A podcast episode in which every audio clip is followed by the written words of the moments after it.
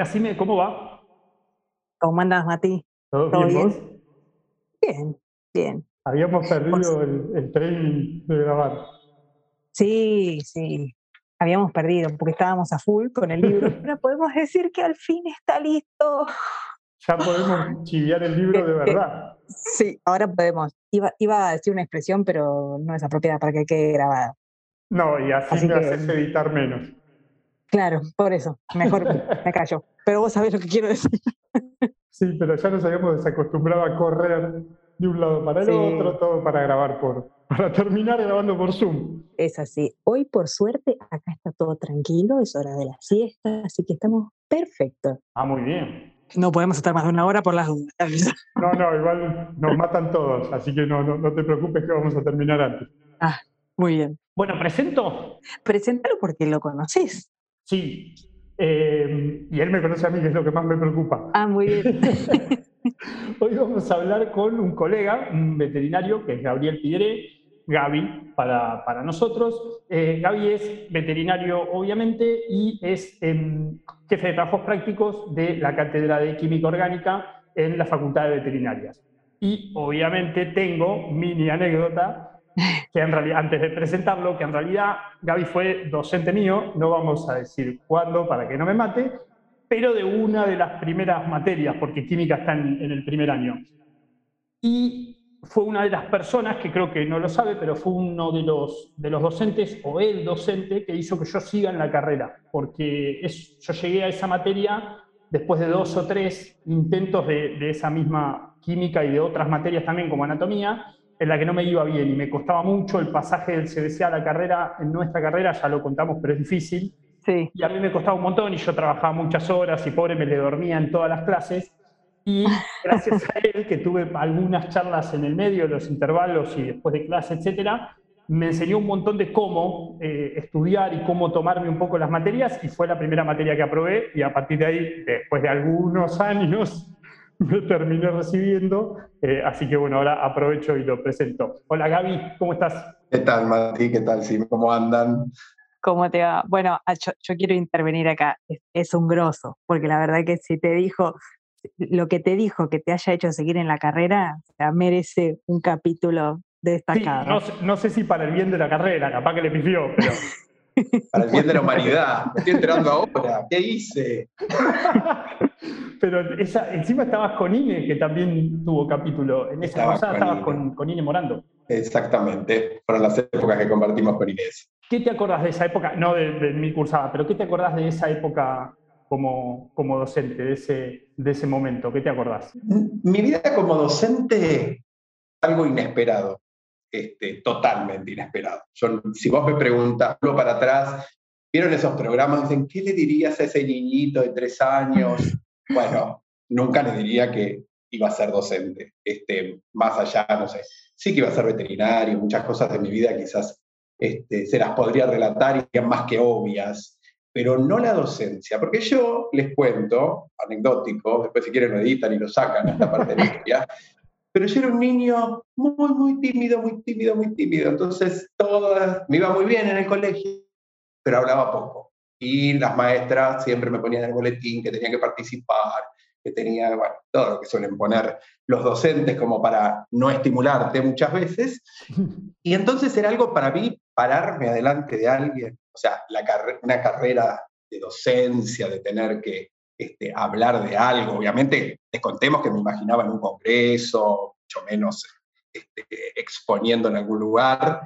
Em, y surgió, surgió, surgió cuando, es más, surgió cuando cursé química, eh, que me invitaron a participar de la cátedra. Yo era muy, muy chiquito, hace muchísimos años atrás, y tomé el desafío, porque eso sí, soy una persona que toma desafíos, eso es un- una virtud en mi vida, y tomé el desafío y empecé, y arranqué, y empecé a conectar, y empecé a conectar con otro lado mío, un lado creo que más artístico, más vocacional, que no sabía que lo tenía. Es más, después terminé siendo docente de otras tantas materias, como que ya le agarré el gusto, y empecé a dar clases por todos lados, y nada, y encontré en la docencia, más allá de la, de la profesión, hay algo muy gracioso que yo siempre digo, que lo charlo en terapia, que cuando salgo de, o sea, trabajo todo el día, ¿sí? Hago trabajo en, la industria y después doy clases muy tarde a la noche. Y siempre cuando salgo de trabajar, digo esta frase que acabo de decir. Salgo de trabajar y me voy a dar clases. Y una vez el terapeuta me dice, pero dar clases también es un trabajo. Claro. Y mi mente no lo registra como un trabajo, por más que termine, imagínense, a las 10 de la noche derramado en, los suelos, aproximadamente. Y con la docencia, yo creo que le encontré el sentido a la vida.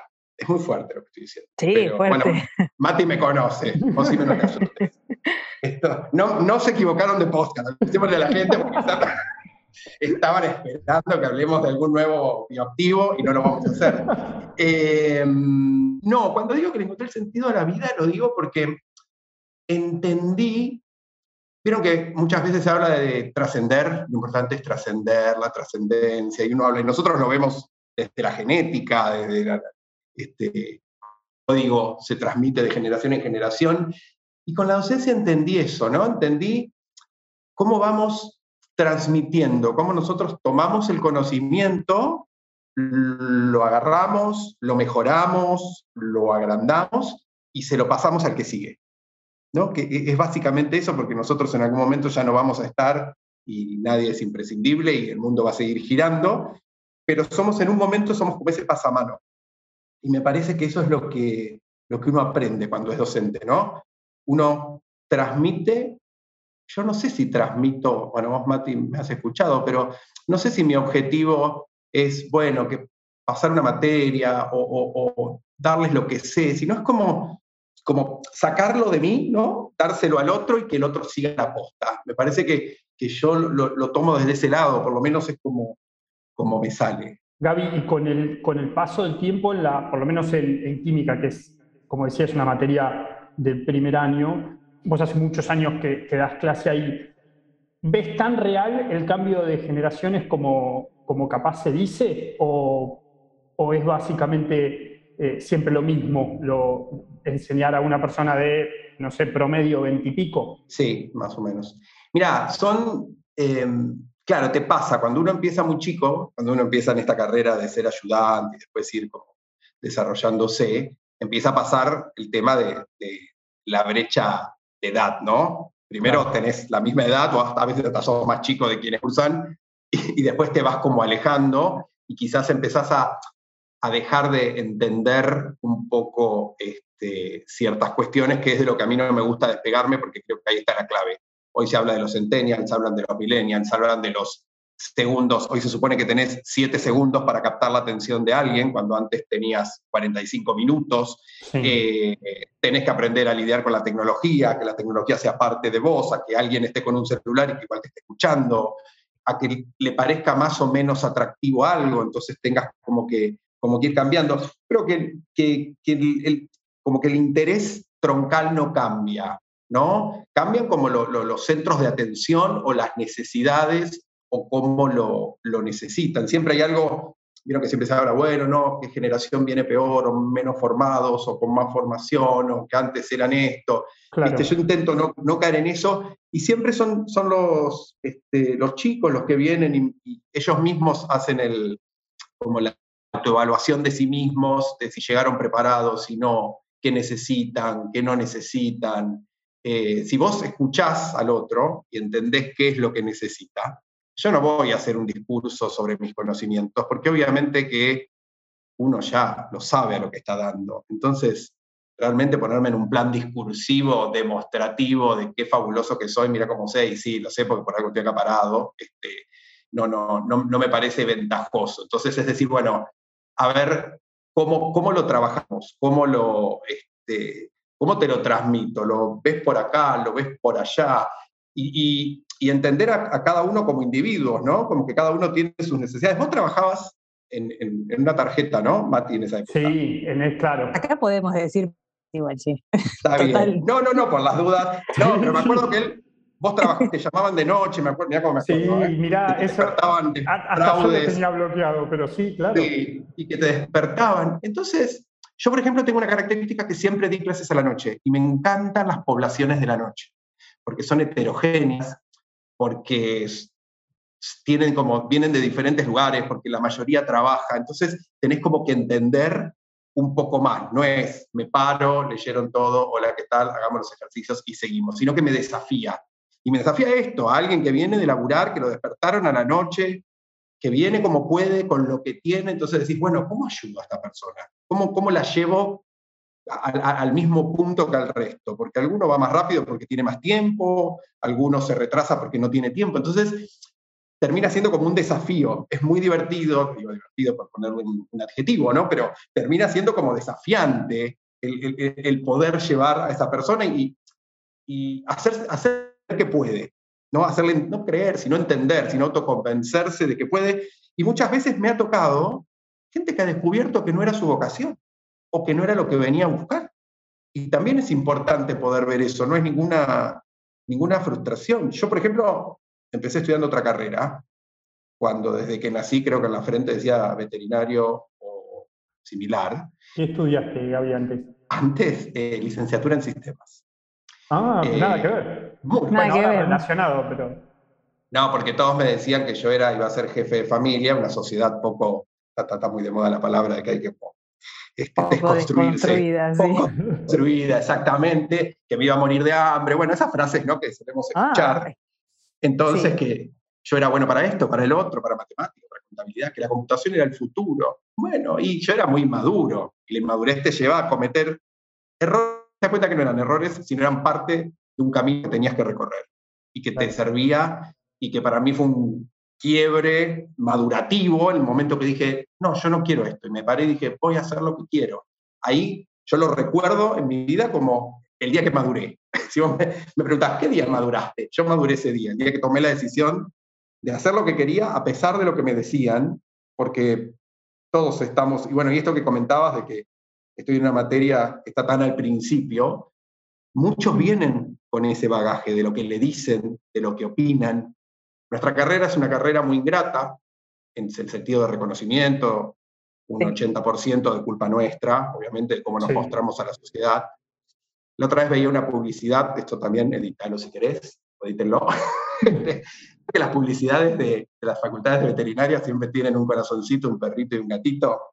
Sí, de hecho en este podcast hablamos un montón de eso. Tienes razón. tenés razón eso, qué alejado de, la realidad, de lo que aprendemos y de lo que somos. Y todo eso no, no sirve. Y los chicos vienen como con ese bagaje, quizás entendiendo que es eso, que está mal y ahí se chocan contra una pared, o ya lidiando. Yo podríamos hacer un podcast aparte de las frases que me han dicho a mí sobre mi carrera, sobre... Pero podés decir alguna, Gaby, si te acordás. ¿eh? Las cuento. No, son las típicas frases. ¿eh? Si necesitas el secundario para ser veterinario, si estudié veterinaria porque no me daba el cuero para ser médico. Ah, esa nos la dijeron a todos. Ah, sí, sí, esa para todos. ¿Dónde se dan los, cursos, los cursos? A mí me preguntaron también, eh, ¿la carrera cuánto dura? Tres años, ¿no? Ah, ¿viste cuando dijiste? Sí, sí, tres años por cuánto. Sí. sí, sí. Y digo, para alguien que está empezando, es bastante desalentador el panorama que te da la sociedad de lo que va a ser. No es fácil. Y creo que cuando vos recibís a la gente en, la facultad, yo en una cosa sí soy muy estricto, en que yo estoy tratando con adultos. Claro. Eh, no, no, me gusta eso de la quizás suena mal cuando hablo de la, no contención. Uno contiene, pero desde otro lugar, desde el lugar de adulto y desde el lugar de la responsabilidad de que estás formando un, futuro profesional. Eso creo que tiene que quedar muy claro ya en una instancia de un estudio superior, porque si no pasa eso, es como que terminás como aniñado, por decirlo de alguna manera, pero con cierto grado de, contención para que aprendan a, a, como a pararse, como a defender, porque digo, si no les enseñamos desde que ingresan a defender lo que eligieron, ser muy difícil. Y, defender lo que uno elige va desde el conocimiento, desde lo que uno sabe, desde lo que uno hace, cómo lo hace, cómo actúa, cómo se viste, cómo se autopercibe, por decirlo de alguna manera. Porque yo creo que muchos colegas se, se terminan autopercibiendo menos, se ponen en, en, un escalón porque uno termina creyendo lo que le dicen, que lo que es lo que realmente es. Entonces, me parece que es, una gran herramienta, ¿sí? que, la persona apenas ingresa, ya en sus primeros años, aprenda a valorarse, aprenda a respetar la carrera, aprenda a defenderla ¿sí? y, hacerla crecer y, va a ser lo, que lo va a proyectar, porque si no es, es mucho, mucho sacrificio que después, yo no digo que uno trabaje, no sé ustedes qué piensan, que uno haga todo por el reconocimiento, dicen que está mal, pero uno necesita feedback de alguna manera. Sí, tiene que tener una personalidad y un ego muy grande como para decir, no me importa que todos me digan que soy lo peor, yo soy lo mejor. Es difícil, necesitas un, un Yo creo que un estudiante de medicina ya dice, hola, estudio medicina y la gente lo abraza. sí, tiene otro, tiene otro camino, tiene como otro camino. A mí me ha pasado, cuando hice mi maestría, me han dicho, he estado haciendo una materia de una maestría y me han dicho, ¿por qué no te vas a atender vacas? ¿Viste? Como que te, te, te expulsaban, ¿no? Y bueno, está en uno, está en uno en, defenderse, en entender lo que es este, interdisciplinar. Vos, me estás por recibirte de bioquímica, ¿verdad? No, ya no, ya soy. Ya sos, felicitaciones. ah, pues te escuché en un podcast que estabas como ah, ya está. Yo cuando me recibí hice tres años de bioquímica porque quedé así como medio envalentonado y quería seguir. Este, después cambié. Pero bueno, ahí como que también aprendí qué veían, ¿no? Metiéndome como en el alumnado de otra facultad qué, opinaban, qué veían, qué información tenían sobre nosotros. También creo que también les falta información, ¿no? Mucha gente realmente no sabe qué es lo que hacemos. No. Igual en particular, justo en bioquímica pasa un poco lo mismo. Como que la gente no termina de entender qué hace el bioquímico. No. O sea, mm, viste como que mm, sí, estás en el laboratorio y mm, tocas botones en una máquina. Sí, como, que, como que el farmacéutico atiende la farmacia, ¿no? Claro, tal cual. El farmacéutico te vende cajita de medicación, obvio porque es así. muy simplista, muy simplista. Sí, me parece que es una cuestión también social, ¿no? De, de restarle importancia al esfuerzo de otro. Porque eso también viene de la mano. Porque, qué sé yo, un médico, viste, también eh, hay muchos que se creen médicos y que no son médicos, o que creen que pueden saber más, o que cuando en realidad no tienen ni idea de lo que son las carreras. No, es entender que cada uno de nosotros aporta, todos aportamos a la sociedad de algún lugar. Sí, sí, pero todos. Eh, no, no, por supuesto que sí, pero lo que pasa es que ah, cuando le toca, digamos, la gente como que entiende lo que aportan ellos mismos, pero no entienden lo que aporta el otro. Nos pasa incluso entre profesionales, viste, que los médicos también nos descalifican muchas veces. Ay, sí, me, encanta pelearme con los médicos. Sí, ¿viste que te dicen? Bueno, no, eh, ah, ah, eh, ni que fuera veterinario. ya quisieras. yo igual auto hago ese chiste, ¿eh? Antes de que me lo hagan. Bueno, no, pero es, diferente, es diferente porque nosotros lo podemos decir.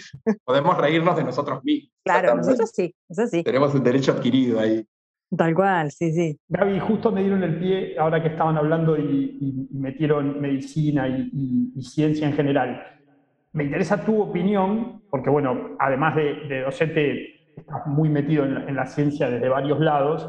Eh, me interesa tu opinión sobre este momento a nivel global o si querés en el país, pero es, un fenómeno que está pasando globalmente, pero sobre este momento de la ciencia en sí y de la mirada de la sociedad sobre la ciencia. Mira, yo creo que hay momentos históricos, como creo que lo, fue la pandemia y como va a quedar en, que la ciencia se pone de moda, ¿no?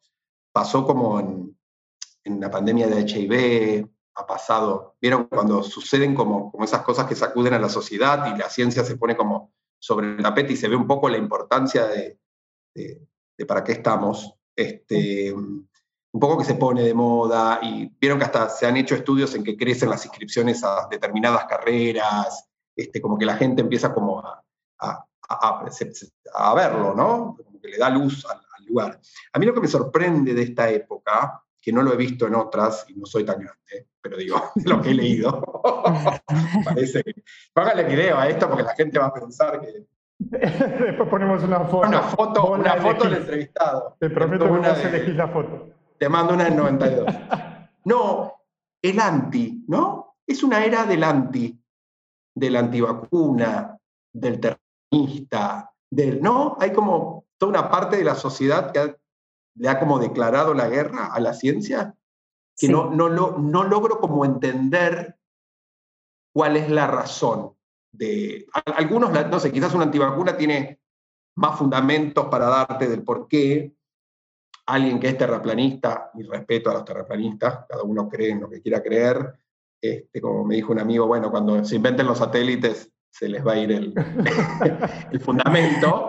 Eh, pero creo que hay, ¿no? Como desde muchos lados esa, esa, esa objeción. ¿Qué pasa con los fármacos, con la medicina, con si la medicina es un, comercio o no? Yo he escuchado hasta objetar el tema de, bueno, cuántos análisis te mandan a hacer, porque en realidad el mundo, esa mezcla de la ciencia con el capitalismo. Claro. Eh, nada, me, me resulta como muy extraño esa necesidad que no, o sea, antes, no sé, los griegos, desde los, filósofos que objetaban ciertas cosas. Siempre recuerdo cuando en la secundaria, cuando veíamos a, Copérnico o a, Galileo Galilei, cuando lo, hacen retractarse eh, de que en realidad no giraban todo en torno a la Tierra, sino alrededor del Sol, y él se retracta para que no lo incineren en la hoguera y dice, bueno, igualmente va a seguir girando, o sea, yo me retracto, pero no va a cambiar, ¿no? Eh, pero como que la objeción venía desde el desconocimiento, desde que alguien venía y te decía, no, mira, esto es así, y después terminabas de confirmarlo y de creerlo. Hoy ya me sorprende con cosas que a veces digo como que perdamos el tiempo, ¿no? Con cosas que están confirmadas. Tomarse como este tiempo para refutarlas sin, como sin ningún sentido, ¿no? Y como que la ciencia está como, como rara en, en ese aspecto. Este, más allá de, bueno, lo que uno piense, de por qué, qué caminos tome, qué se investigue, qué no se investigue, líneas de investigación prioritaria, cuáles no, esta guerra eterna contra ciencia básica y ciencia aplicada. Pero bueno, eso, eso me sorprende. Del mundo moderno me sorprende eso. esa, Una vez me dijeron, a colación de esto, yo cuando estoy en, en una cena familiar no hablo de mi profesión. No, no, claro. Hay, que evitarlo no pino, Porque la gente, la gente siempre tiene algo para objetar. Y una vez alguien, que no voy a decir, me dijo, bueno, vos estudiado, pero en la televisión dijeron que esto era así. y quedé como totalmente ante la televisión, totalmente refutado. Era como que yo competir con Tinelli. Claro, exactamente, pero dijeron decir, entonces ahí decidí dejar de hablar. Digo, bueno, hoy estamos en la era de la posverdad, de la fake news, donde necesitamos una capacidad de interpretación. Hoy creo que a, los futuros habitantes del planeta los tenés que entrenar en la interpretación, ¿no? A que interpreten la información. Ni siquiera que sepan o que no sepan, sino que la puedan interpretar, la puedan filtrar, puedan elegir, porque hoy en día es lo que llaman la infotoxicación, ¿no? Cualquier cosa. Em, nada, y tenés como que empezar, ¿no? A correr y a ver qué es verdad, qué no es verdad, qué tiene fundamento, qué no tiene fundamento. Lo hemos visto con la pandemia, con Tomás Formol, ¿no? Esas cosas que ponen en riesgo no podés transmitir esto, tenés que tener responsabilidad social, no podés decir cualquier cosa. Yo me peleo mucho, bueno, yo me, he interesado siempre el mundo de los alimentos y soy una de las materias para la carrera de la licenciatura en agroalimentos y discuto mucho con los chicos, ¿no? Este tema de la demonización de ciertas cosas, de estas nuevas tendencias, en donde la gente la desinformás, no le explicás, pasás un video que es fake. Y digo, quizás nosotros lo vemos al video o escuchás la noticia y tenés la capacidad o tuviste la posibilidad y los recursos de formarte y de entenderlo y saber que no es así. Pero no todos tenemos por qué saberlo. Entonces hay una responsabilidad en el otro, en el que, mm, por ejemplo, en el que lo viraliza, en el que hace un compartir. ¿Cuántas veces hicimos un compartir de algo que vieron esos famosos audios truchos? Y digo, cuando vos estás poniendo compartir y no estás verificando lo que estás compartiendo. Tenés una responsabilidad social. Sí, sos responsable de ese contenido. Sos responsable de transmitir el contenido. Digo, ¿somos, o sea, eh, conscientes de eso? Si hago una encuesta, ¿cuántos son conscientes de que si son o no son responsables de... No, que de hecho nos pasa a todos en algún momento encontrarnos compartiendo algo que te parece gracioso y después te das mm. cuenta que lo que estás haciendo es ayudar a viralizar algo. Sí, o no sos consciente del impacto que puede llegar a tener en otra persona que capaz a vos te pareció gracioso, pero en el otro no. Claro. Igual también hay mucha de esta información que, que la crea o que la hace gente que verdaderamente cree en eso.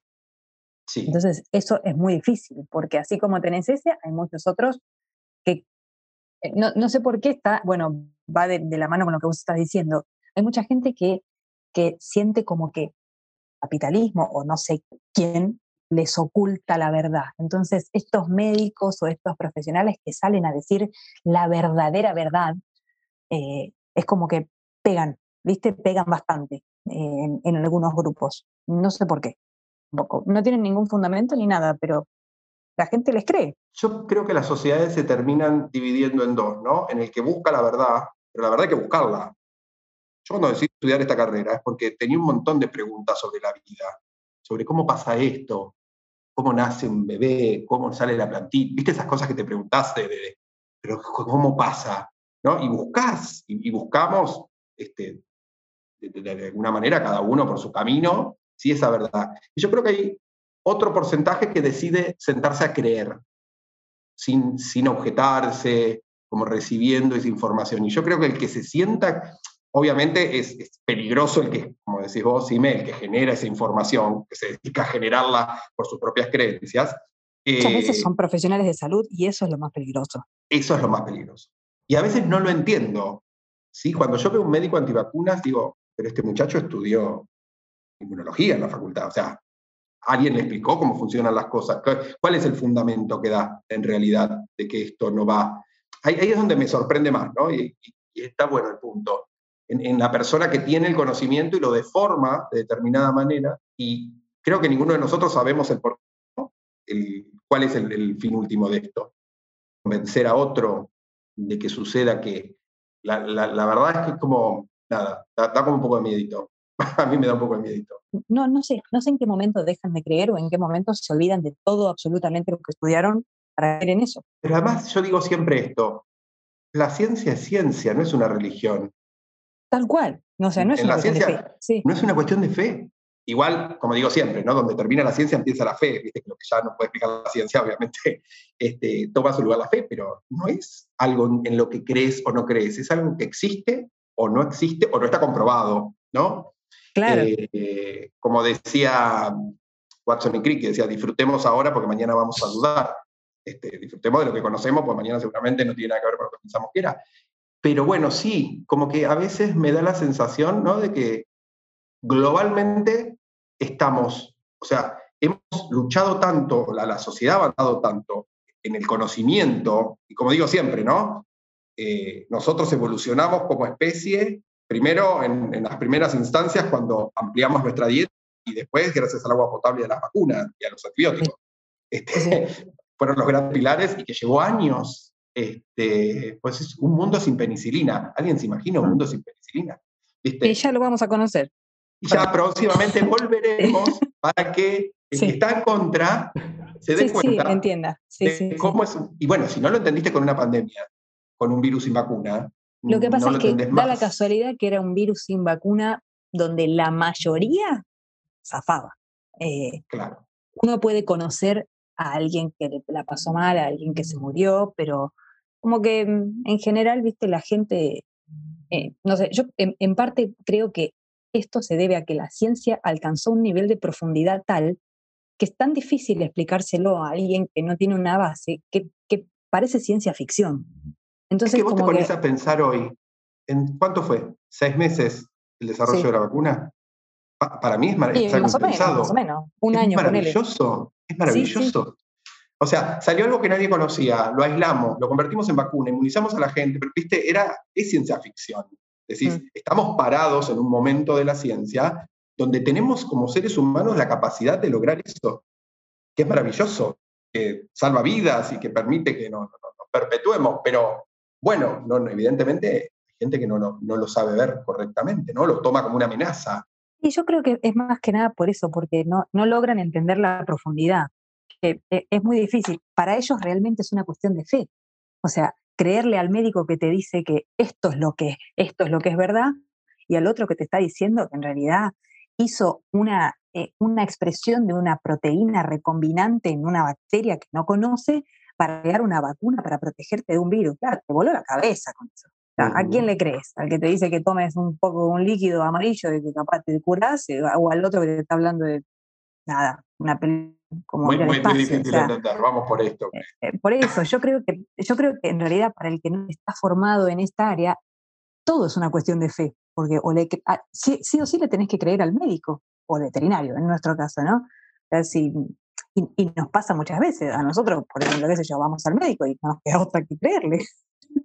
Bueno, uno puede saber, pero hay ciertas cosas que no Siempre digo eso, siempre digo eso y es interesante lo que planteas, ¿no?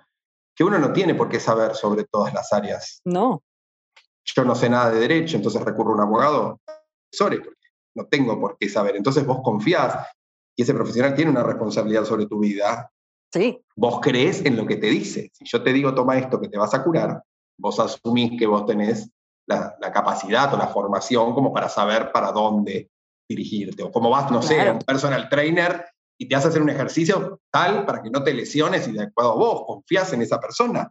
Si después te desgarras en el medio, este, nada, confiaste en la persona equivocada. Entonces, bueno, esa, esa es parte de la, de la, responsabilidad que tenemos. Pero bueno, algunos no, no lo asumen o lo toman con soberbia. Eh, yo te hago la última, Gaby. Así que te liberamos. Vos contabas que lo de la docencia te sorprendió en, tu camino o en tu carrera, no así la veterinaria. ¿Desde cuándo sabes que vas a ser o que ibas a ser veterinario?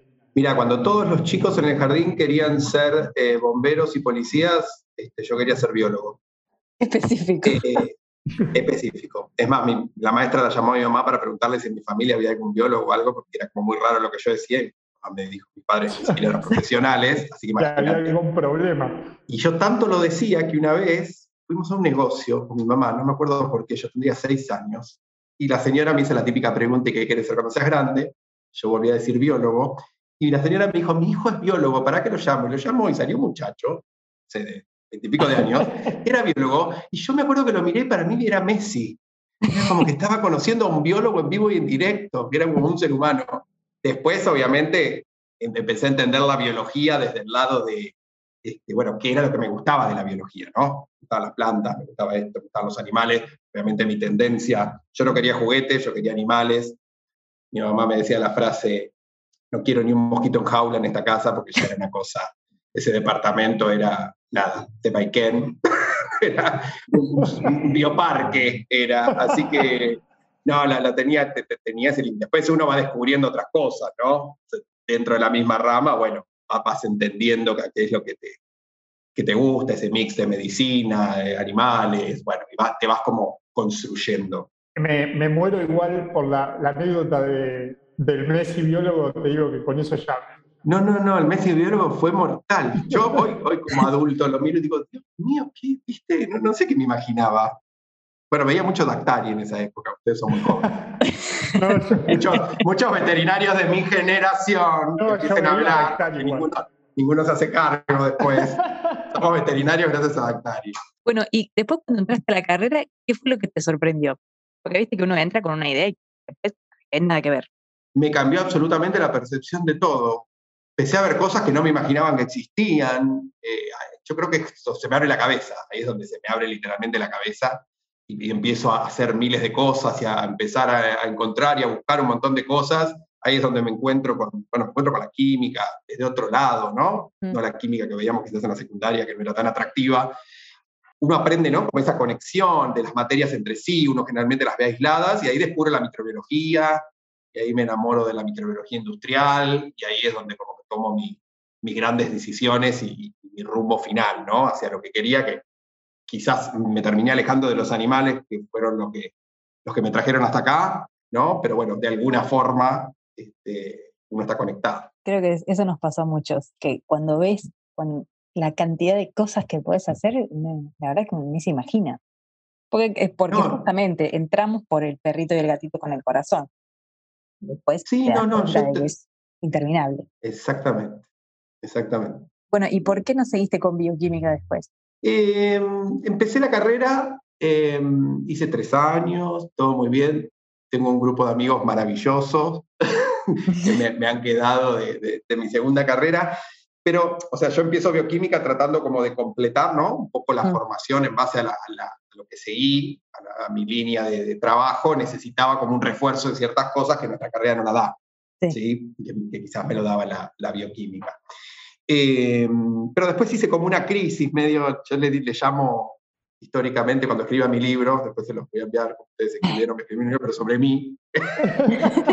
Eh, la crisis del alumno regular tuve, como que me sentía grande, ya viste, no estaba para ciertas cosas de, de una carrera, ¿no? Como alumno, me llamo yo alumno regular, y, nada, y empecé ahí como a barajar la posibilidad de empezar un posgrado y bueno, ahí terminé dejando la carrera donde estaba, con ese pin, viste, que uno le pone de quizás en algún momento la termino y ahí empecé una maestría y bueno, ya, ya está, la vida me llevó, me subí a una montaña rusa y me llevó para otro lado.